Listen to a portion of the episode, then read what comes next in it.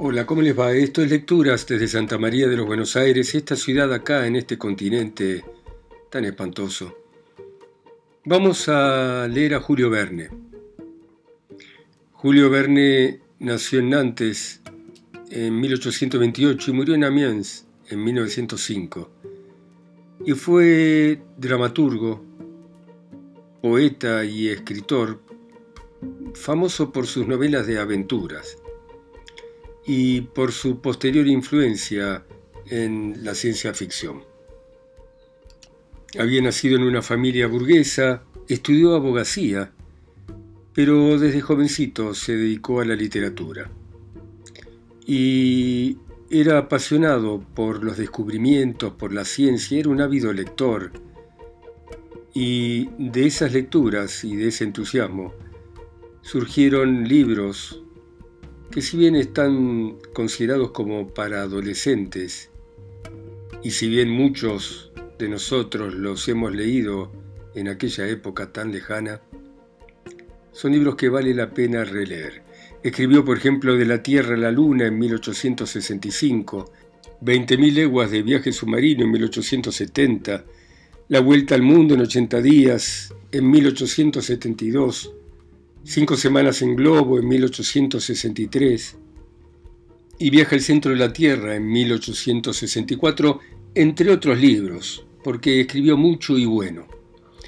Y mm, desde el año 1979 es el segundo autor más traducido en el mundo, después de Agatha Christie. En 1863, Verne publicó el primero de sus 60 viajes extraordinarios que fue Cinco Semanas en Globo. Cinco Semanas en Globo fue un éxito extraordinario y eso le valió un contrato que le garantizaba 20.000 francos al año durante 20 años a cambio de obligarse a escribir dos novelas de ese estilo por año.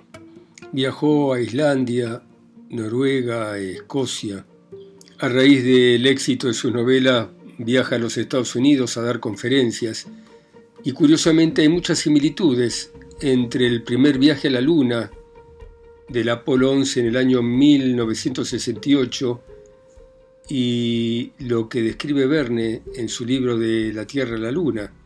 Por ejemplo, en la nave viajan tres astronautas. Estados Unidos es el que produce la hazaña. Despegan desde el estado de Florida escapan de la gravedad a 11 km por segundo, requieren 150 horas de viaje para llegar a la Luna, todos datos que coincidieron con el viaje americano del año 1968. Fue amante de la náutica y tuvo tres barcos. Con esos barcos hizo viajes por el mar y así conoció Lisboa, Tánger, Gibraltar, Málaga, Tetuán, Argel.